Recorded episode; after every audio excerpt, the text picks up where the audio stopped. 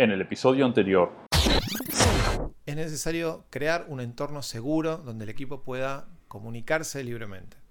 Exactamente. Donde no tenga miedo de comunicarse. Un ambiente donde eso pueda pasar. Donde puedan expresarse y decir lo que piensan.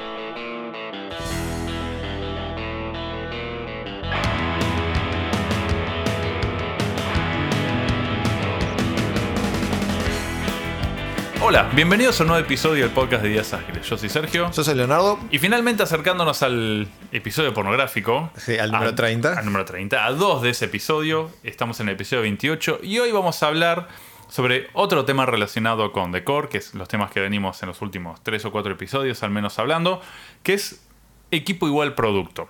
¿Sí? Y a lo largo del episodio vamos, vamos a desarrollar qué es esta idea de eh, esta igualdad, de equipo igual producto. Sí, equipo igual producto, aparte como eh, es, un concepto a analizar dentro de los equipos de software eh, y sirve para analizar cuando tenemos problemas. La, ide- la idea básica es que nos resulta en los equipos de software fácil ver cuando hay un síntoma que no nos gusta, o sea, no, es fácil identificar síntomas.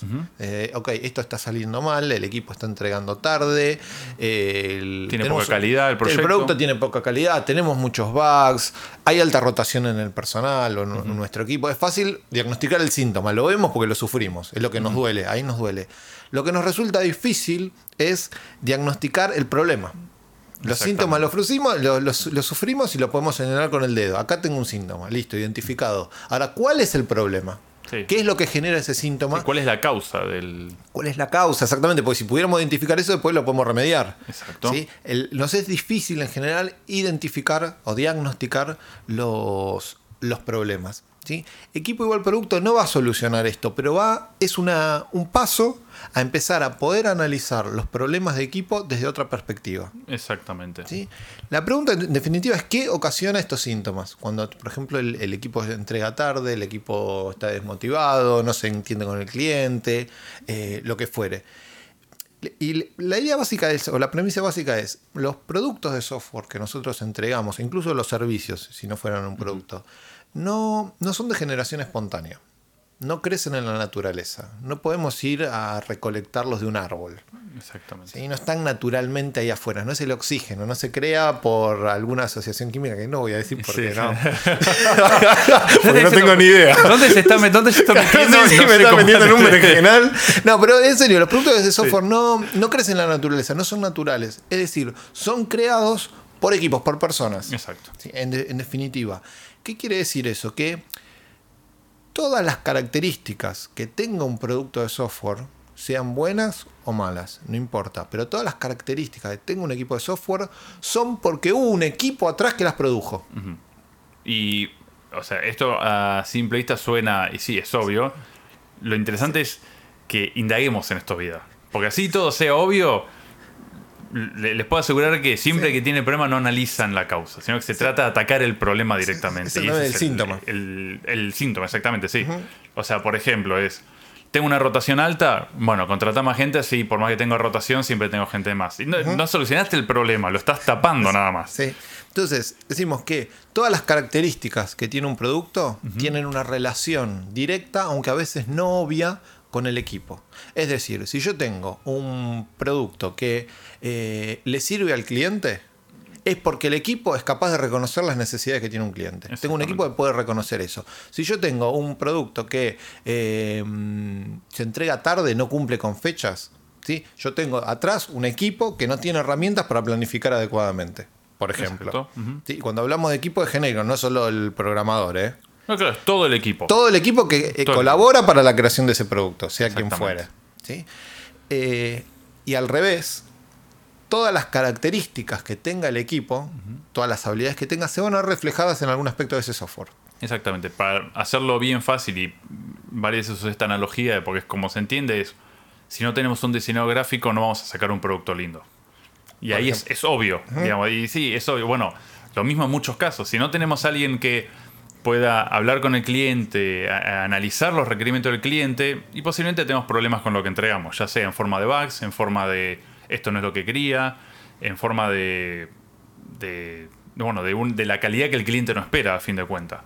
Así que por eso es importante esto, reconocer qué es lo que tiene el producto, saber qué es lo que podemos entregar, qué es lo que tiene el equipo, perdón, saber qué podemos entregar como producto en base a lo que tiene el equipo. Y si queremos mejorar el producto, entonces hay que mejorar el equipo. Sí. Ya sea capacitando o, o, bueno, consiguiendo ayuda externa. En... Sí, exacto. Entonces fíjense que por un lado equipo del producto es una herramienta de análisis. ¿Por qué? Porque podemos decir que podemos empezar a derivar características del equipo a partir del producto. Características a veces intangibles del equipo a través de síntomas ¿sí? o características visibles de un producto. Y es una cosa interesante, ¿sí? porque es una herramienta de análisis. Hasta acá para poder entender mejor a nuestro equipo, cómo está formado, qué características tiene, qué quiero también, porque vienen los deseables, qué quiero de ese producto. Lo que quiera de ese producto lo voy a tener que tener en el equipo o lo voy a tener que poder generar. Si no, no va a aparecer. Si yo quiero uno- un, un producto que tenga bajo algún criterio calidad. Necesi- a tener que tener un equipo capaz de generar eso, si no, no va a ocurrir. El, equipo, el producto no sale de la nada. Eso es lo interesante. No, solo no va a aparecer en el Sí. producto, solo no va a evolucionar el producto, solo no va a ser un buen producto porque sí. Va a ser un buen producto o mal producto si hay un equipo atrás. Y eso que parece obvio, ¿sí? a veces en las discusiones se pierde ese, e- ese concepto. Ejemplo, el equipo tardío. El equipo tardío es el equipo que no entrega en fecha. Y que, constantemente. Sí, sí, sí, exactamente. Que es una característica donde no se Sí. entregan fechas, hasta a veces es parte ya del chiste. Sí, sí, sí, de todo. Sí, yo le, le pido para el lunes, pues lo quiero para el viernes. Y ya está, se lo pido para el lunes. Y ese es pues. un síntoma. Sí, exactamente. Ahora, resolver ese síntoma de forma trivial es juntar al equipo y decirle, por favor, entreguen en fecha. Eh, Que no tiene ningún sentido, estoy hablando del síntoma, es por, por favor no tenga fiebre. Sí. Bueno, sí. Por favor, no te, no te rompas la pierna, con el pibe ya con la pierna rota. Ya está. O sea, esa es una característica del equipo. Exacto. ¿sí? Solo con la expresión de deseo no va a ocurrir un cambio. Solo porque desee que un producto no tenga bugs, No va, No va a dejar de tenerlos. Exactamente. ¿sí? solo porque desee que un equipo le sirva al cliente, no le va a servir al cliente solo por eso. Bueno, pero con el, el caso del equipo tardío, recién dije algo que es otra manera de solucionar ese, ese síntoma, ese problema, y que también creo que es la, la equivocada, es justamente esto, es decir, si yo sé que el equipo siempre entrega tarde, se lo pido para, no sé, cuatro días antes. Que así tampoco estoy resolviendo el problema. No, el, el equipo sigue siendo tardío. exactamente, sí. exactamente. Lo único que lo estoy aceptando Sí. Y hasta podría decir que lo estoy potenciando con eso. Sí, y de hecho está haciendo uno forma parte de eso también, ¿no? Se está formando parte de ese síntoma a, pa- a partir de, a partir de. En ese caso también sería como correr la escala del termómetro para decir que no tenés fiebre. Claro. ¿Tenés 40 grados? No, bueno, a partir de 41 es fiebre. Claro, exactamente, sí, ya sí. fue, listo, ¿no? Eh, ahora, ¿cuál, ahí podemos hacer un análisis a partir de un síntoma. Ok, el equipo entrega tarde, entonces yo tengo, perdón, el producto me llega tarde al cliente, por lo que fuera, entonces yo tengo un equipo que está generando eso. Puede ser que le falte herramientas de planificación. Puede Por ser. ejemplo, esa puede ser una, o que tenga una mala planificación. ¿sí? Otra vez, si solo ataco el síntoma, ahí me quedo. Ejemplo, y esta es clásica, si- el que es la, la solución a la, a la mala planificación es planifiquemos más. Perfecto. o sea, el genio Eh, de la. Claro, pero dicho así realmente Sí. parece obvio y sin embargo uno lo ve. O sea, Sí, donde obvio. estamos planificando más, la solución es, es hacer una reunión de planificación. O si sale mal, el comité de crisis. Claro, el es, el, de el- es el crisis. nombre que más me gusta. Claro. Qué bueno formar parte de un comité de crisis, porque suena como. Ok, sos, sos, sos, sos la elite si estás en el comité de crisis. Aparte te da un Te da- sí, sí, sí, te llaman al comité de crisis. Entonces, sí, o sea, realmente la, la solución a la mala planificación no es planificar más. No, exacto, sí. Eso es lo que tienen que entender y eso sí, Sí. graben, tatúenselo en el brazo, por favor. Claro, La, la solución a, a- a- a codear mal no es codear más. Sí, O sea, venga, no es que entonces voy a codear más, no vas a seguir vas a codear mal más Sí. ahora. Vas a planificar mal más. ¿Sí? O en más tiempo. ¿Sí? La solución es un cambio de enfoque. En el, en el caso de, la- de codear es capacitarse quizás. ¿Sí? Generar, y pero para capacitarse también es generar en el equipo las ansias de aprender. exacto. Y entonces estamos yendo a una solución de fondo. Lo mismo que con del planificar. Que el planificar sí creo que es ese tema de la solución bien de fondo. Porque cuando uno dice cambiar la forma en la cual planificas, y ¿cuál es esa forma? O sea, imaginemos una empresa grande en la cual están acostumbrados, durante años vienen trabajando de una forma. Y yo te digo, ok, pero con este equipo esa forma no funciona. ¿Y qué cambia? Si es la parte de, de- de la estrategia de la empresa usar este esquema de planificación. Si toda la vida lo hizo así, ¿por qué lo harías de manera diferente? Bueno, justamente esto, el análisis de hay un problema, hay que resolverlo y eso posiblemente es un cambio de fondo que hay que hacer. Sí.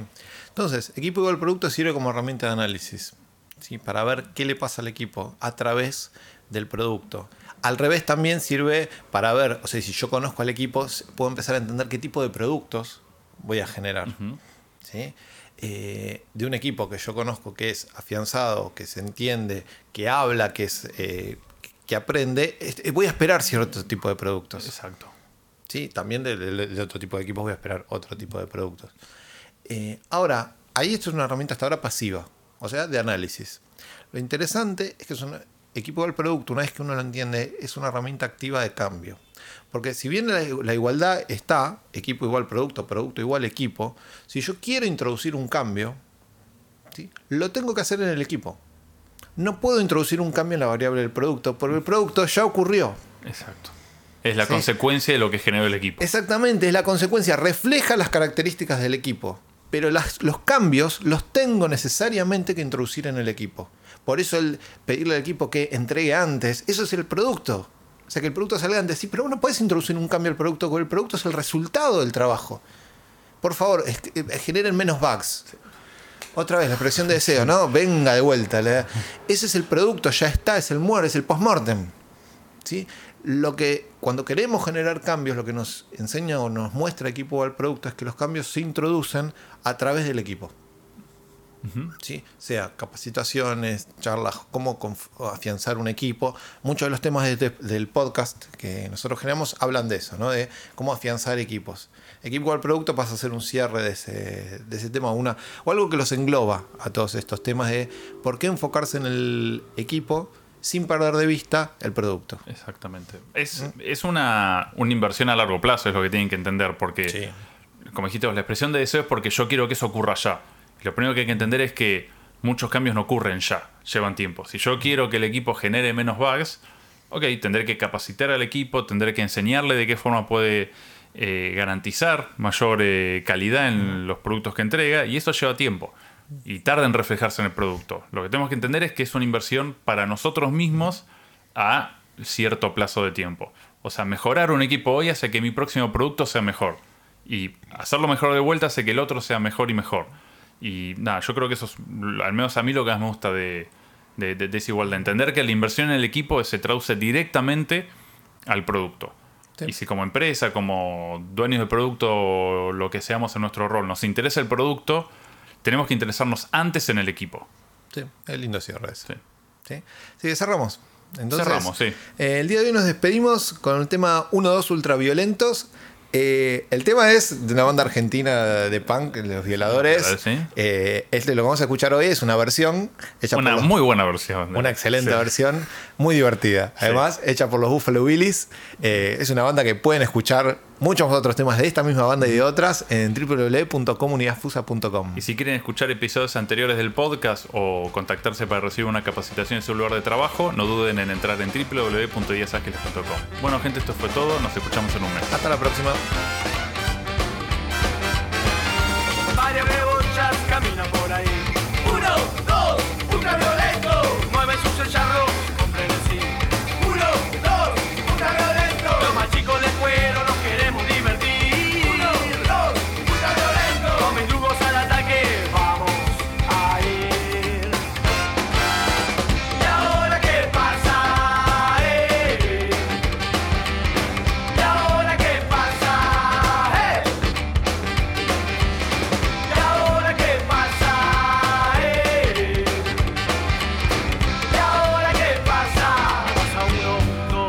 ultraviolento